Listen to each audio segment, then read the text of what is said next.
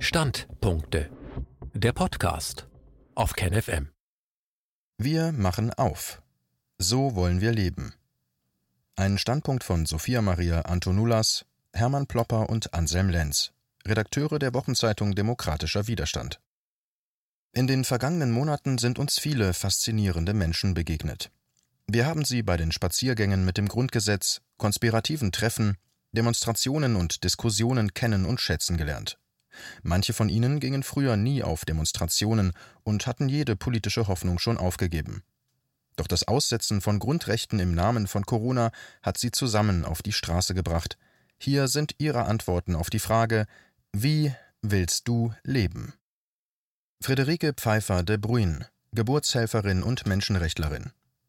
Wenn die Regierung morgen ihre Fehler zugeben und zurücktreten sollte, dann brauchen wir zuerst ein Jahr der Besinnung und so wenig richtungsweisende Entscheidungen wie möglich, damit wir ins Gespräch kommen. Denn wir müssen wieder üben, miteinander zu reden. Danach machen wir aus den regionalen leeren Orten wieder belebte öffentliche Plätze. Alle können gleichberechtigt mitgestalten und Verantwortung übernehmen, jede Stimme zählt. Dazu brauchen wir Anleitung und Übung, um zu lernen, wie Partizipation in der Praxis funktioniert. Ich wünsche mir, dass wir schon von Kindesbeinen an politische Bewusstseinsentwicklung erleben. Statt Bevormundung und einer starken öffentlichen Hand braucht es eine Experimentierfreudigkeit und eine Fehlerkultur, in der wir spielerisch Neues ausprobieren. Schließlich müssen wir die Macht der Konzerne aus dem öffentlichen Leben zurückdrängen, diese Konzernzentrierung beenden. Lasst uns herausfinden, was Menschen tatsächlich brauchen, um gesund und glücklich zu sein. Markus Heinz Rechtsanwalt und Bürgerrechtler. Derzeit tauschen wir Lebenszeit gegen Geld ein. Wir funktionieren im System und warten auf die Rente, wo wir dann all das machen wollen, worauf wir wirklich Lust haben. Dabei stirbt einer von fünf Männern schon davor. Aber wir können einfach freie Menschen sein, wenn Geld und Status nicht im Vordergrund stehen. Diesen Konsum macht der Planet nicht mehr mit. Insofern hat diese Krise auch etwas Gutes. Mehr und mehr Menschen erkennen die Verquickung von Wirtschaft und Politik, diese Art Oligarchie und die Scheindemokratie, in der wir leben. Wir brauchen weniger Berufspolitiker, auch keine Großkonzerne, die die Politik bestimmen, oder Konzerne, die mächtiger sind als Staaten. Die Finanz muss mit der Realwirtschaft wieder gekoppelt sein. Wir brauchen alle den Mut und die Zivilcourage, uns nicht vom Staat bevormunden zu lassen und dieses Spiel nicht mehr mitzumachen. Dieses ständige Vergleichen mit anderen führt nur zu Unzufriedenheit, Spaltung und leeren Hüllen statt gefühlvollen Menschen. Lasst uns gemeinsam die beste Lösung für alle finden und mit Mut für das eintreten, was wir für richtig halten, egal was andere über uns denken. Paul Brandenburg, Arzt und Gründer des Vereins 1 bis 19 für Grundrechte und Rechtsstaat. Ich wünsche mir ein Gemeinwesen, das es ermöglicht, dass Menschen in der Lage sind, so zu leben, wie sie wollen mit einer Politik, die Respekt vor dem Wähler hat, ohne diese autoritäre Identitätsstiftung der Regierung. Auf meiner Liste an Reformen stehen die Begrenzung der Legislaturperiode und ein kleinerer Bundestag. Je weniger Abgeordnete wir haben, desto mehr Verantwortung spüren sie.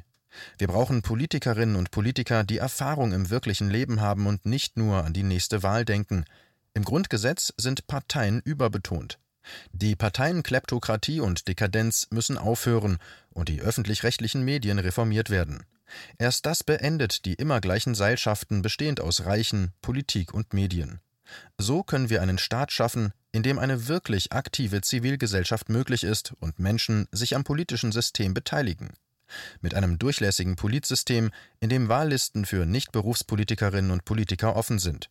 So bekommen wir auch mutige, innovative und starke Menschen in die Politik.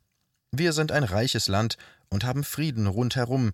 Wir wollen unseren Reichtum nicht weiter verspielen. Captain Future, Organisator der Freedom Parade.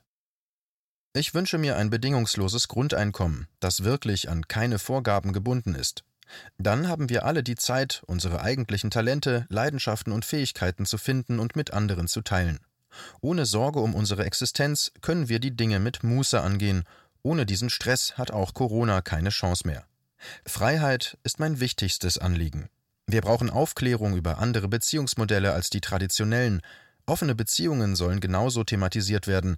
Wir müssen unser Weltbild oder besser unser Denken erweitern. Wir können auch im Universum friedlich zusammenleben. Stefan Keindl, Musiker. Ich will einen Staat, der mir nicht vorschreibt, was ich für wahr und richtig halten soll.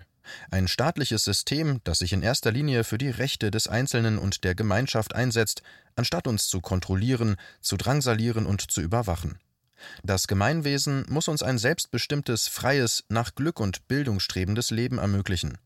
Sobald sich Regierungen wieder darauf beschränken, wird sich vieles von selbst regeln. Wir werden wieder in dynamischer Diskussion unsere zwischenmenschlichen Beziehungen organisieren können, so wie wir es für richtig und angemessen betrachten. Oliver Schindler, Erzieher und bei Querdenken. Kinder werden schon so früh an den Konsum herangeführt und mit Geschenken überhäuft. Sie öffnen das Päckchen, bekommen einen Adrenalinstoß, verlieren schnell wieder das Interesse und gieren nach dem nächsten. Das wird zum Suchtverhalten. Wir müssen aufhören, so unzufriedene Menschen zu schaffen. Lassen wir Kinder Kinder sein. Wenn wir mehr Zeit mit unseren Kindern und anderen Menschen verbringen, können ehrliche, tiefe Beziehungen entstehen und wir brauchen diesen Ausgleich durch Konsum nicht mehr. Ich wünsche mir kleinere Einheiten, wo enge Beziehungen möglich sind und den Menschen wieder wichtig ist, was in der Stadt passiert. Wir müssen friedlich und respektvoll kommunizieren und unsere Aufmerksamkeit auf den Augenblick richten. Die zentrale Frage muss sein, wie wollen wir miteinander umgehen? Dietmar Lukas, Psychologe und bei Querdenken 30. Wir müssen unsere eigene innere Abspaltung auflösen. So wird auch die Spaltung zwischen den Menschen kleiner und das Herrschen gelingt nicht mehr. Zwei Punkte. Erstens, wir haben ein Geburtsrecht auf die Erfüllung elementarer Grundbedürfnisse. Dazu gehören auch soziale Bedürfnisse wie Körperkontakt, Anerkennung und Wertschätzung. Zweitens ist es wichtig, unsere eigenen Grenzen zu erkennen, zu entdecken und offen sagen zu können, wenn uns etwas zu viel ist. So angenommen zu werden, wie wir sind, und dann Beistand zu bekommen, das ist echte Solidarität. Wir können uns auch in der Stadt unsere eigenen kleinen Wahlfamilien suchen, in denen wir Wertschätzung finden. Menschen, mit denen wir tanzen, singen, lachen, uns sicher fühlen und im Augenblick leben. Durch dieses menschliche Miteinander gelingt uns eine bessere Zukunft. Ronnie to Midnight, Studentin der Sozial- und Kulturanthropologie. Wir wollen diesen Wahnsinn beenden uns ausdrücken, vernetzen und einfach Mensch sein. Wir brauchen echte Nähe, ein selbstbestimmtes Leben, weg von kapitalistischen Strukturen. Wir wollen eine Demokratie, die es zulässt, dass die Bürgerinnen und Bürger sich einbringen und wissen, dass sie die Verantwortung dafür haben, wie die Zukunft sein soll. Ich sehe in der Krise ein großes Potenzial. Etwas Neues entsteht, und das Menschenbild verändert sich hin zu den wunderbaren, beseelten, geistigen und sozialen Wesen, die wir sind. Wir stehen endlich wieder für unser Recht ein, über die Frage, wie wir leben wollen, selbst zu entscheiden. Flug über das Kuckucksnest. Als im März 2020 die Regierung die erste Ausgangssperre erließ, mag man sich noch gedacht haben, das wird schon halbwegs stimmen. Bei der zweiten weiß es jeder oder kann es wissen, das Ding ist gegen uns alle gerichtet, vor allem gegen den Mittelstand. Viele Journalisten, Künstler und Ärztinnen verlassen unser Land. Gegen die Maßnahmen des zweiten Lockdowns gehen die Menschen bundesweit auf die Straße. Spaziergang mit Grundgesetz. Die Bewegung im Freien ist noch erlaubt, alles andere ist angeblich verboten. Dass so etwas mit Gesundheitsschutz nie etwas zu tun hatte, weiß mittlerweile die ganze Welt. Bereits ab dem zweiten Quartal 2019 war bekannt gewesen, dass sich der Finanzkapitalismus einem Zusammenbruch näherte. Der findet seit Jahreswechsel 2019-2020 statt. Seither werden exponentiell wachsende Schulden ins System gekippt. Für 99 Prozent der Weltbevölkerung wird die finale Krise des globalen Herrschaftssystems mit totalitären Staatsterrormaßnahmen überdeckt. Der Spruch Bleiben Sie gesund hat dabei die Qualität eines Mafia-B-Films. Er ist eine Drohung, kein guter Wunsch. Übrigens, aha. Nach Sichtung der Faktenlage kann keinem Menschen zur Impfung geraten werden. Das Ganze ist im Grunde nicht mal ein Laborrattenexperiment. Im Jahr 2020 gibt es global wie in der Bundesrepublik Deutschland keine signifikante Übersterblichkeit und damit keine Seuchenpandemie. Passend zum ewigen Brexit und dem wachsenden demokratischen Widerstand gegen den Corona-Notstand in England soll dort angeblich eine Virusmutation gefunden worden sein und, oh Wunder, er wütet laut Regierungsmedien vor allem im renitenten Südwesten des Landes. Der PCR-Test indes ist ein Meister aus Deutschland. Er testet alles Mögliche im Bereich Grippeinfekt, aber nicht das, was behauptet wurde. Die einzige Pandemie des Jahres 2020 ist eine Testwelle wie bei der Schweinegrippe 2009. Machte damals auch Welle die Bankenkrise und ein gewisser Dr. Drosten mit seinem Wundertest. Moral? Der Tod gehört zum Leben. Wir werden alle einmal sterben. Aber jetzt noch nicht und vor allem nicht an SARS. Im Grunde werden Sie, ja Sie und wir alle gerade getestet, was wir mit uns machen lassen und was wir bereit sind, anderen anzutun. Der zweite Lockdown gerät auch zum Charaktertest, wie im berühmten Stanford-Gefängnisexperiment.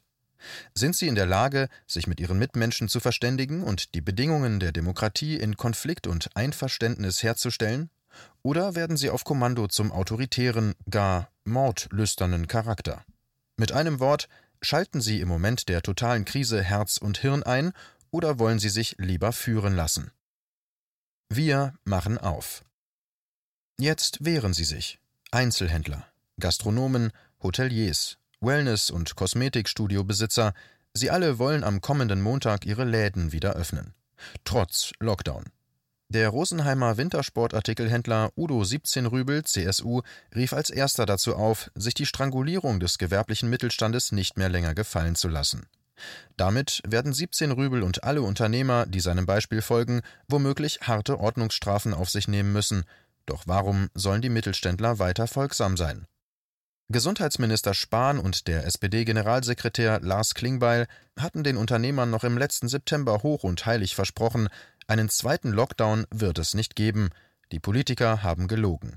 Und es kauft ihnen kein denkender Mensch ab, dass eine Schließung von Einzelhandelsgeschäften die Verbreitung von Viren verhindern kann. Es ist ganz klar erwiesen, dass der Einzelhandel nicht verantwortlich ist für die Corona-Pandemie und auch nicht helfen kann, die Pandemie zu reduzieren. Darum werde ich auch am Montag meine Geschäfte aufsperren, so 17 Rübel.